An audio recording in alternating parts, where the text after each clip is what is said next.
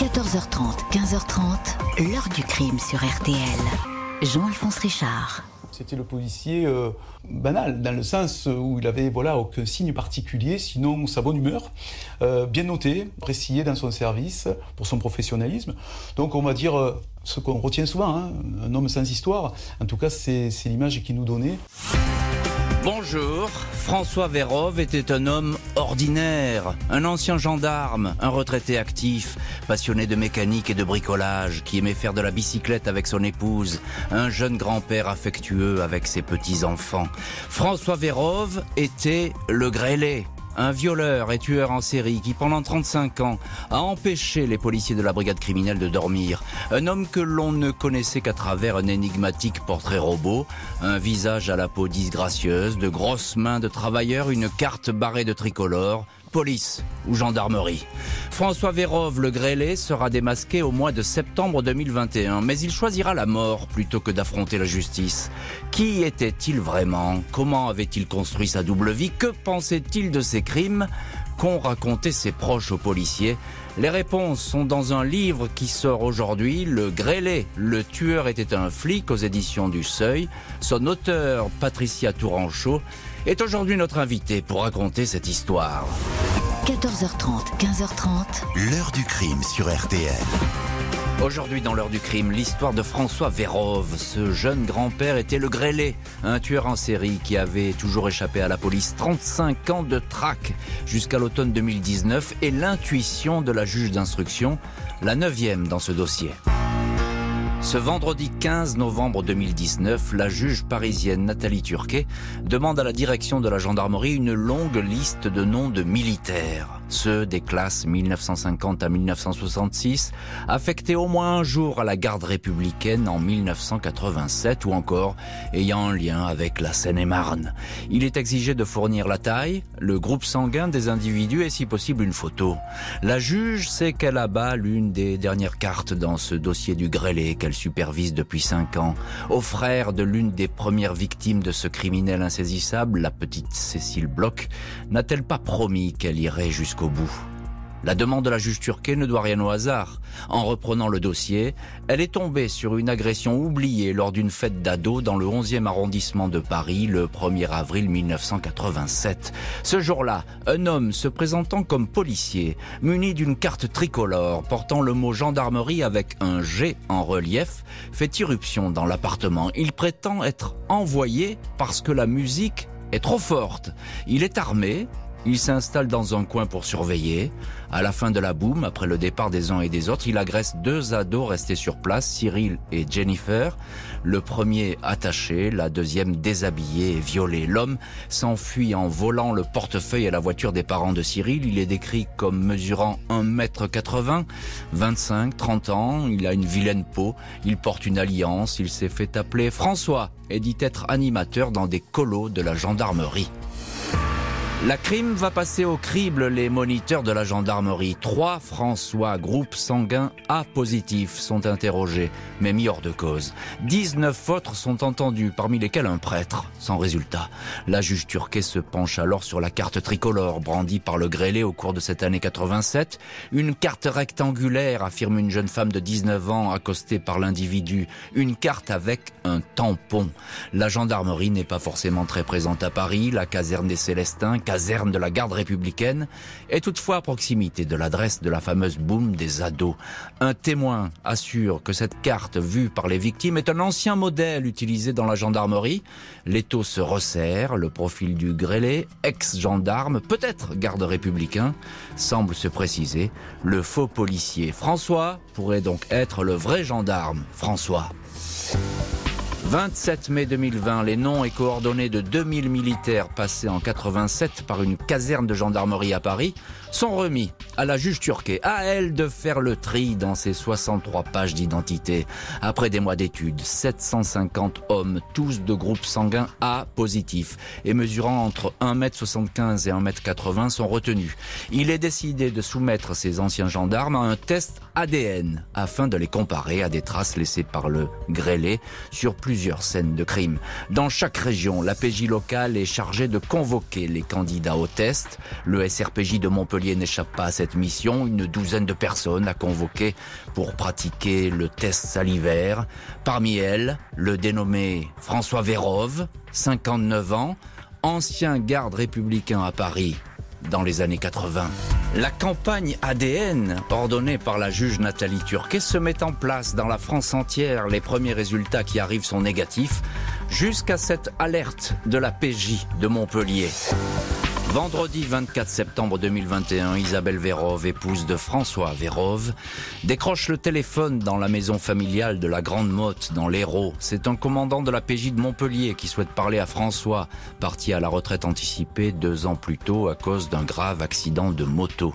Il est absent, Isabelle lui transmettra le message. À son retour, François Vérove semble nullement surpris par cet appel.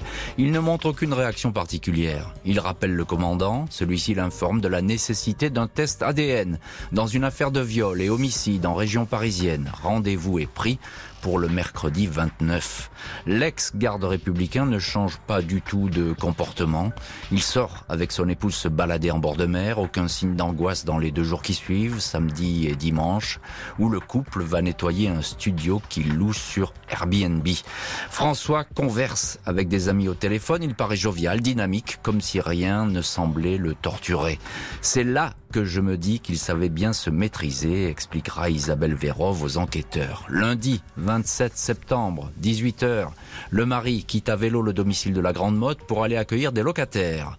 Il n'est pas de retour dans la soirée, son téléphone est injoignable. L'épouse pense à un accident, la gendarmerie est alertée. Le lendemain matin, la disparition officiellement signalée. Les gendarmes sont informés de cette convocation de François Vérove à la PJ de Montpellier. Ils trouvent la coïncidence pour le moins étonnante, d'autant plus que l'intéressé a emporté avec lui le post-it sur lequel était mentionné ce rendez-vous. L'homme avait connu une grave dépression au milieu des années 90. Il avait déjà eu par le passé des idées noires et des tentations suicidaires. Mercredi 29 septembre, jour de la convocation pour le test ADN, François Vérove est découvert sans vie dans un studio du Gros du Roi. Suicide médicamenteux, il a ingurgité une dose massive de médicaments antidouleurs. Un message est signé de sa main. Mon nom est François Vérove, je viens de me suicider. En cas de coma, ne pas tenter de me réanimer. Merci. La juge Turquet est immédiatement alertée de ce suicide après la découverte dans le studio d'une lettre posthume adressée à l'épouse. Tu avais déjà pu déceler quelques difficultés que je cachais. En fait, je traînais une rage folle qui ont fait de moi un criminel. Par période, je n'en pouvais plus et il me fallait détruire, salir, tuer quelqu'un d'innocent. Ces pulsions grandissantes se sont apaisées avec les arrivées successives des enfants, écrit François Vérove, qui poursuit, afin d'éviter un procès qui aurait des conséquences sur vous, j'ai pris la décision de partir. Je ne pourrai jamais effacer le mal que j'ai fait à ma famille ainsi qu'aux familles des victimes. C'est mon plus grand regret. Je ne sollicite aucun pardon parce que tout ceci est impardonnable. Je vous aime plus que tout au monde et déteste le criminel que j'ai été. La famille Vérove, l'épouse, la fille qui fait carrière dans la police et le fils tombent des nues en découvrant l'autre visage d'un homme qu'ils ne connaissaient pas. Le test ADN confirme, il est bien le grêlé. Le grêlé est donc identifié après 35 ans de recherches infructueuses, dossier qui n'est pas refermé pour autant. Tout au contraire, l'enquête va se plonger dans les méandres d'une vie criminelle. Après le suicide, la famille de François Vérove reste écrasée sous une montagne de questions sans réponse. Son épouse, qui avait rencontré François en 1984, elle avait 20 ans, lui 22, a le sentiment d'avoir vécu toutes ces années en compagnie d'un fantôme. 1er octobre 2021, elle est entendue par la juge Turquet, le commandant de police Christian Le Jallet, l'un des policiers ayant pisté sans relâche le grêlé, ainsi qu'un brigadier. Dans ce procès verbal, Isabelle Vérove ne peut que faire part de son incompréhension elle se souvient d'un mari attentionné qui, certes, n'arrivait pas à trop parler, n'aimait pas expliquer en détail ce qu'il avait fait durant la journée, mais demeurait prévenant.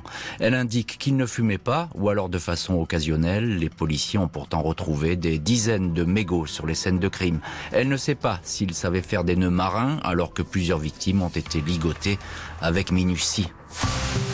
Printemps 1987, Isabelle attend un enfant et François Vérov s'en réjouit. Mais malgré cette heureuse nouvelle, il va multiplier les viols et les agressions en série. Un mari qui, lorsqu'il ne travaille pas, raconte à sa femme qu'il aime bien rester seul à la maison parce qu'il est très casanier.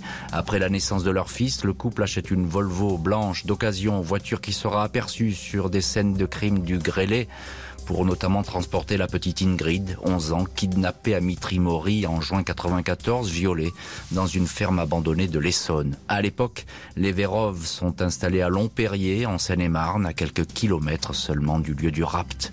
L'épouse répète que François était un homme qui ne s'exprimait pas, qui n'extériorisait pas ses sentiments, au point d'avoir fait une grave dépression au milieu des années 90.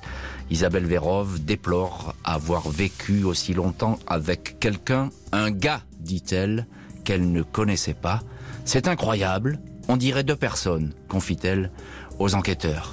Les investigations vont se poursuivre afin de connaître les moindres faits et gestes du violeur et tueur en série disparu, un homme qui durant 35 ans aura hanté la mémoire des policiers et celle des familles de victimes. François Vérov, gendarme devenu policier, fait toute sa carrière en portant un uniforme, une arme à la ceinture et dans sa poche une carte professionnelle barrée de tricolore. Sans être un excellent cavalier, il a ainsi intégré la prestigieuse garde républicaine au début des années 80, participant à toutes les cérémonies officielles, défilant sur les Champs-Élysées lors du 14 juillet. Ses collègues de l'époque, entendus pour les besoins de l'enquête, ne savent pas pourquoi Vérov a basculé à cette époque dans le crime. Le viol d'une fillette de 8 ans le 7 avril 86, non loin de la caserne où il officie le 5 mai suivant. Le meurtre de la petite Cécile Bloch, 11 ans, surprise sur le palier de son appartement alors qu'elle partait à l'école, martyrisée dans le sous-sol de son immeuble. Pour François Vérov, tout se détraque autour de l'année 86. Il est mis à pied 10 jours par la hiérarchie. Il échoue ensuite aux épreuves pour intégrer l'escadron motocycliste. On le trouve désormais plus à la hauteur, paresseux et même parasite. Vérov ne cesse alors d'aligner les congés maladie tout en perpétrant ses crimes, notamment celui abominable de la jeune fille au père allemande Irmgard, Irmgard Müller. Basculé dans la police, François Vérov n'en demeure pas moins un violeur et un tueur. Suivront des mutations à Agnières et à Montpellier où il semble désormais guéri. Ses supérieurs voient en lui un élément irréprochable, toujours souriant, bien qu'impulsif, au point de rouler trop vite. En juin 2011, il essaie de faire passer un grave accident de moto qui l'obligera à partir à la retraite en accident de travail, une petite filouterie qui ne passera pas inaperçu chez ses collègues. Côté gendarme et policier, personne n'a mesuré qui était ce collègue en proie à des hauts et des bas permanents, ignorant qu'il était encore l'un des criminels français les plus recherchés. Au 36, tous les anciens de la brigade criminelle se sont félicités de l'identification du grêlé, une ombre qui les aura fait tourner en rond pendant plus de trois décennies, se demandant parfois ce qu'ils auraient pu louper. Luc Richard Bloch, demi-frère de Cécile Bloch, avait furtivement croisé le grêlé dans l'immeuble le matin du crime. Il ne peut que se réjouir de cet épilogue, tout en regrettant que François Vérov n'ait pas été identifié plus tôt. Vu sa stature et son côté sportif, on a toujours pensé à un militaire, à un policier ou à un employé de la sécurité. Les enquêteurs ont mis beaucoup de temps à l'admettre et cela participe aussi du retard, dit-il. Neuf juges d'instruction se sont partagés ce dossier avant que la NAS se referme enfin sur François Vérove, qui pendant 35 ans aura réussi à signer des crimes parfaits, loin de tout soupçon.